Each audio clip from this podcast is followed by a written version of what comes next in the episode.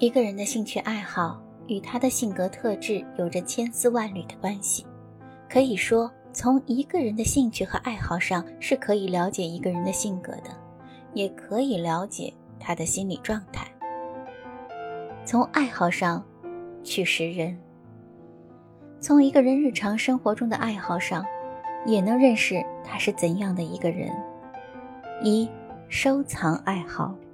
这种人呢，追求生活的高层次享受，不但要求温饱、稳定、家庭和睦、事业成功，而且要有丰富充实的休闲生活，以在紧张的学习工作之余消除疲劳，潜移默化的增长知识，得到美的享受。收藏是根据个人爱好，将某一类物品或某一专题的物品精心的组织、收集。并妥善保管、储藏，以为自娱或供人观赏、研究等的一种很有益处的文化娱乐活动。爱好收藏的人希望通过对某一类感兴趣物品的收集、收藏、鉴赏、研究、玩味、展示等方式，丰富休闲文化生活，得到美的体验，增长知识，开阔视野，加强感情交流，广交朋友。二，读书爱好。培根说：“读书能使人充实，谈话能使人机敏，写作能使人精确。爱读历史的人聪慧，爱读诗歌的人灵秀，爱读数学的人精细，爱读自然哲学的人深沉，爱读伦理学的人庄重，爱读逻辑学和修辞学的人善变。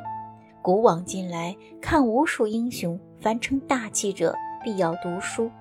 中国古代帝王中，不少人都把读书视为治国之本、立国之基。如魏孝文帝手中不释卷，唐文宗李昂把读书当做一件大事，赵匡胤视书如命，宋太宗赵光义每天三卷书，康熙帝每天读书十多个小时。这些古代帝王在历史上都有浓墨重彩的一笔。三、抽烟爱好，烟能帮领导识人。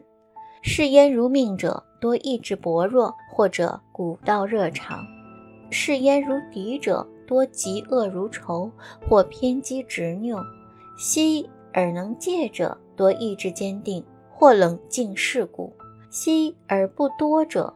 多宽容随和或圆滑机巧，又例如吸烟者多性格外向，不吸烟者则多内向。因为外向者多爱交际，爱交际者多爱聊天。聊天时如果大家都吞云吐雾，又相互递烟，便气氛融洽，谈性更浓。相反，如果大家都不抽烟，则久谈必有枯坐之感，难得尽兴。吸烟者多大度豪爽，但有可能马虎；不吸烟者多拘谨吝啬，但有可能严谨沉稳。通过烟还可以看出人与人之间的关系的深浅。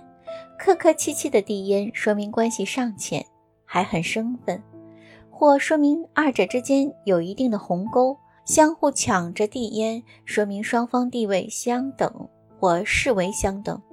且都愿发展成友好关系，随随便便递烟，不计较是否礼尚往来，说明双方关系较深，已达到无论怎样也没关系的程度。伸手到对方口袋里掏烟，掏出来还要送给别人，那就简直是亲密无间、不分彼此的铁哥们了。